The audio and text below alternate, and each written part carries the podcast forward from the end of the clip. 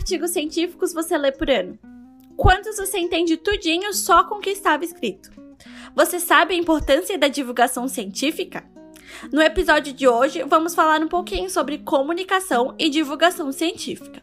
Quer descobrir mais um pouco? Então seja bem-vindo ao nosso primeiro episódio. Eu sou Franciele Ferreira e esse é o Vozes Ecológicas, o podcast do portal Ecovozes.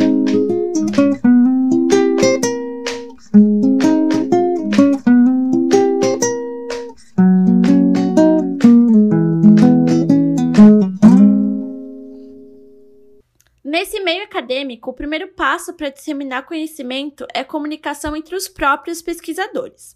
E quando se trata de cientistas, né, essa comunicação é feita principalmente por meio de artigos.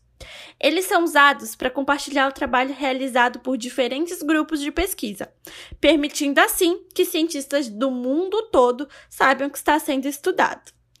Esses artigos eles são publicados em revistas científicas ou periódicos científicos. E além dessas revistas muito conhecidas como a agência FAPESP, a Nature, cada área de conhecimento tem periódicos específicos que publicam artigos sobre assuntos pertinentes a ela. Para falar mais um pouquinho sobre esse cenário, trouxemos o professor da Unesp, Gustavo Muri, que trabalha com genética e evolução, mas que desde que começou no mundo científico sempre teve um pezinho em trabalhos ligados à natureza. O professor vem desenvolvendo pesquisas na área há algum tempo ele começou com o princípio de iniciação científica, há 15 anos, com trabalho sobre marcadores genéticos. Para o nosso podcast, ele falou um pouco sobre a importância e a dinâmica da comunicação científica. Bom, primeiro formação de uma pergunta, elaboração de projetos, desenvolvimento do projeto e depois publicação, né, para que o conhecimento saia, vá para o mundão lá fora. Começa a princípio com os colegas né, da, da mesma área e idealmente chega no grande público. Né? E esse passo entre os pesquisadores, né, a comunidade científica de uma de uma linha de pesquisa, de uma área do conhecimento bem fechadinha, bem específica para o grande público, que é o objetivo da comunicação científica, né? E, e é um dos passos que, no meu entender, limita bastante o entendimento né, do, do que é ciência, do como se faz ciência, do porquê que ciência é importante. No meu entender, ela é limitada não por uma questão só do, dos pesquisadores, assim, né, digo isso do, do, meu lado. É uma questão de como que se faz isso e como que a gente é, é treinado. É difícil fazer tudo, e fazer tudo muito bem feito é complicado, né? Então, a comunicação científica é, um, é uma função, digamos assim, é uma ação, uma atitude, uma. Eu acho que tem que ter uma, umas pessoas, né, um, um profissional treinado para isso, né, e que consiga fazer isso de modo é, muito bem feito. Produzir uma comunicação científica que seja de pouca compreensão pode trazer consequências graves para este cenário, principalmente por tornar informações tão relevantes pouco atrativas até para quem faz parte da área. Essa falta de popularidade do discurso do cientista nunca foi uma surpresa. Ela é repleta de jargões e ritualidades. A linguagem ela acaba afugentando o leitor. É assim que entra o papel da divulgação, que tem como intuito democratizar o acesso ao conhecimento científico e estabelecer condições para a chamada alfabetização científica. O jornalista faz parte exatamente desse momento. O professor Gustavo Muri explicou como esses profissionais conseguem incluir os cidadãos que não fazem parte desse mundo no debate sobre temas especializados. Tem, tem gente que, como eu, prefere né, trocar uma ideia com divulgador, né, com jornalista, jornalista que que faz esse intermédio, digamos assim, né, que vê o que sabe melhor o que, que o que, que o público pode não entender, né, porque no fim a gente, muitas vezes a gente fica tão imerso no meio científico que quando a gente está falando de ciência, né, a gente usa nossa própria linguagem, né, como se fosse alguém falando viciado em futebol, falando do, de tática, né, de formação, tal, que para mim eu não vou entender, né, e isso é normal e acho que é natural que aconteça. Mas se tem alguém que consegue traduzir essas informações para um público maior, né, Eu acho que é super bem-vindo e é um dos modos com que essa divulgação é feita para um público grande, né? para as pessoas que são curiosas sobre o mundo. E bem, como que uma descoberta mantida em segredo para uma pessoa só não vale de muito, muito, né? não vale quase nada, assim que torná-la pública.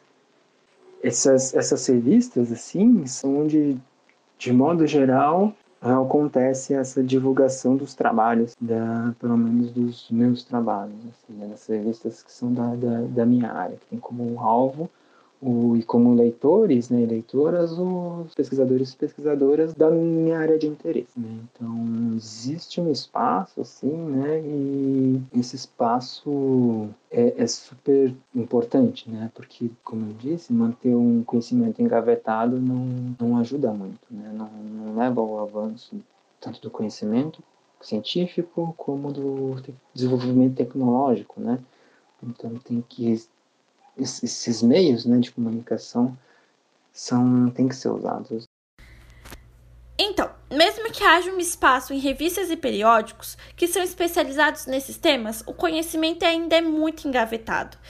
Ele é específico para determinado grupo de pessoas.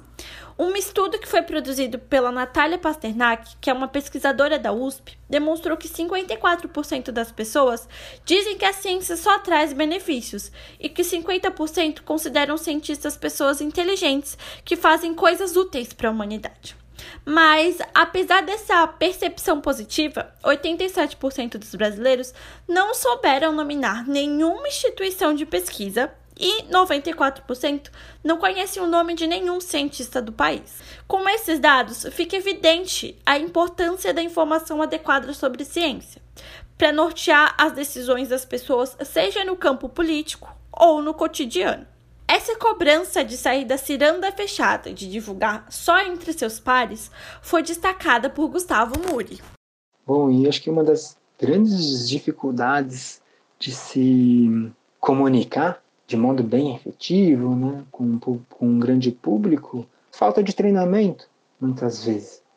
Né, porque a gente, ao longo da carreira acadêmica, né, científica, assim, a gente faz uma iniciação científica no curso de graduação, depois faz um mestrado, um doutorado, um pós-doc, e nesse processo, a gente vai se tornando cada vez mais especialista. Né? Da mesma forma, acho que no curso de jornalismo, por exemplo, né, as pessoas são treinadas né, para se comunicar de modo efetivo.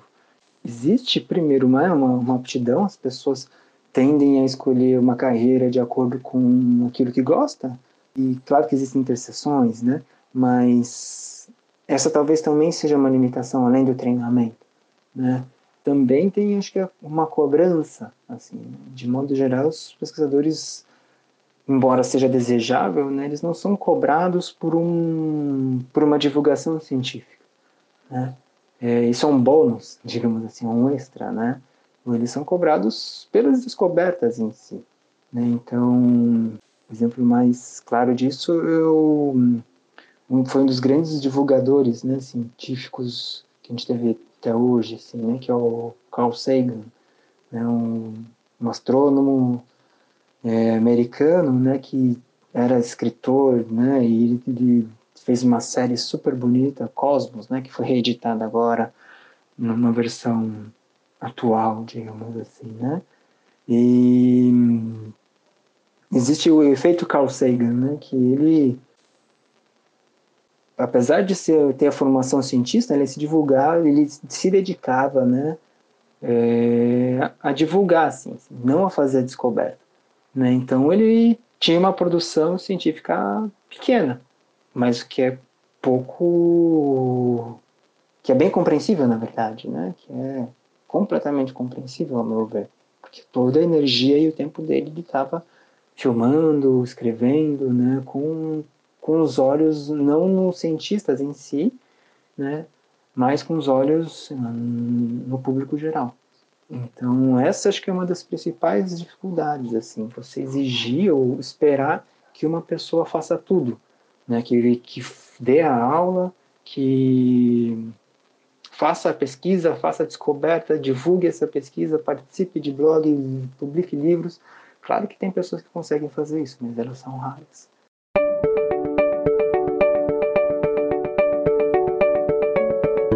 Distinção entre comunicação e divulgação científica gera um atrito entre a mídia tradicional e a comunidade acadêmica. Porém, com toda a revolução tecnológica e desenvolvimento de novos meios de comunicação, a internet ajudou a popularizar a ciência. Atualmente é comum encontrar sites e inúmeros blogs sobre o assunto com milhões de seguidores. Esses canais, eles colaboram para a afirmação das teses estudadas e de outros estudos em fase de elaboração, e também auxiliam no confronto de ideias e a criação de novas ideologias a partir das informações que são retratadas e publicadas. A intervenção na ciência ficou cada vez mais acessível, e isso virou até mesmo uma estratégia de marketing para a comunidade científica. Assim como iniciou Carl Sagan tempos atrás com a série que revelava mistérios de astronomia, atualmente sites, blogs e canais do YouTube que são bem produzidos falam sobre ciência de maneira descomplicada. O Science Daily, com conteúdo em inglês, traz um apanhado de novas pesquisas científicas com links para os textos originais produzidos pelas instituições de pesquisa.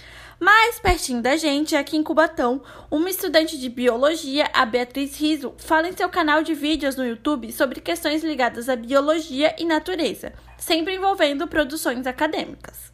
Além de outros veículos que são extremamente famosos, como Café na Bancada, Nerdologia e o blog do MM, que tratam de ciência de maneira descontraída. O tempo dedicado para divulgação científica em um jornal, ou pelo espaço que é dado num impressa ou, ou digital, ela é relativamente restrita, porque a ciência, bom, de fato, só faz é parte né, do nosso cotidiano da nossa vida. Esse, esse, espaço que, que é dado, entre aspas, né, que, que existe para a ciência na mídia tradicional é, é restrito, né, e é limitado, e essa limitação, muitas vezes, faz com que alguns temas em particular e algumas vezes, né, que são muito chamativos dominam, né? Então, algumas vezes, por exemplo, descoberta de uma espécie que é bonitinha, né, ou de uma planta, ou de, em geral são animais, né, que são que chamam a atenção, né? Então, ou efeitos da poluição, né? ou no caso agora de doenças. Né? Então, existe um, certos temas que são muito mais é, divulgados. assim E até certo ponto é, é compreensível né? Esse, esse, essa limitação do, dos temas abordados né? pela mídia tradicional. E no fim, essa limitação abre abriu uma brecha, né, digamos assim, para o uso de outras mídias, né, pelas mídias é, digitais. Então, pelo uso de blogs, uso de vlogs, né, é, podcasts. Nesse caso, né, as pessoas, como o universo é maior, né, e as pessoas são interessadas por um tema específico, aí eles vão buscar, né, por exemplo, ah, eu quero ouvir um, um podcast sobre evolução, sobre ecologia, sobre saúde, né? E aí vai direto a um, a um, a um tema específico, né? Mas aí o público também se limita, né? Ele fica menor, porque é, tem menos gente interessada em um tema em particular, né? Além de todas essas questões, o Brasil passa por uma desvalorização imensa por conta de diversos aspectos políticos. Nesta pandemia de 2020, a grande expectativa por uma vacina contra a Covid-19 tem aberto à ciência um espaço importante de visibilidade. O Brasil está no grupo dos países que mais publicaram estudos sobre o coronavírus desde o início da pandemia. Das 168 mil publicações científicas relacionadas à doença, no mundo todo, 4 mil são assinadas por pesquisadores que trabalham aqui no país. Você sabia disso? Pode parecer que não, mas há inúmeras matérias sobre o assunto na internet. São nesses momentos que se percebe que há a necessidade de uma reforma na divulgação científica, por parte dos jornalistas principalmente, tanto para construir interesse e captar leitores, quanto para divulgar de maneira simples e isso se tornar uma discussão relevante e de interesse público. Ah, também surge uma dúvida entre os próprios acadêmicos. O cientista não comunica porque ninguém ouve ou ninguém ouve porque o cientista não comunica? Essa, esse papel social, essa carreira, essa profissão, né? Ela é super bem-vinda. Espero que existam mais e mais vagas, né? E mais e mais posições para isso, né? Porque a gente precisa, de fato, né? Ter essa qualidade na divulgação, porque uma cobertura meio capenga, descuidada, né, ou muitas vezes tendenciosa por um lado político, econômico, né, ela pode gerar muitos problemas.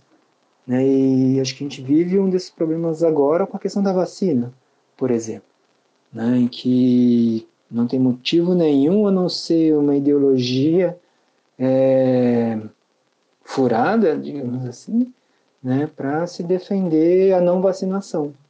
Né?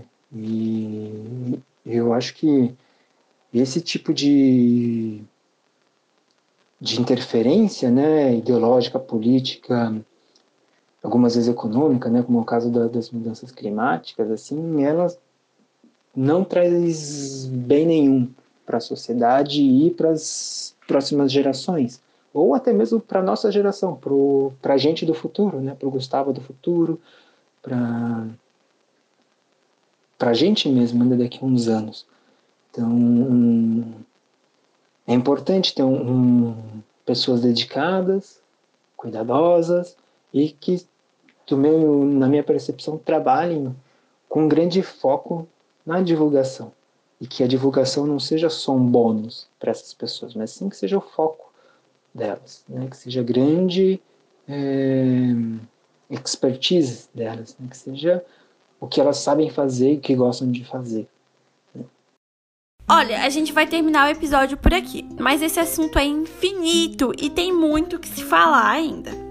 E aí, a gente conseguiu responder a pergunta que dá nome ao nosso capítulo de hoje?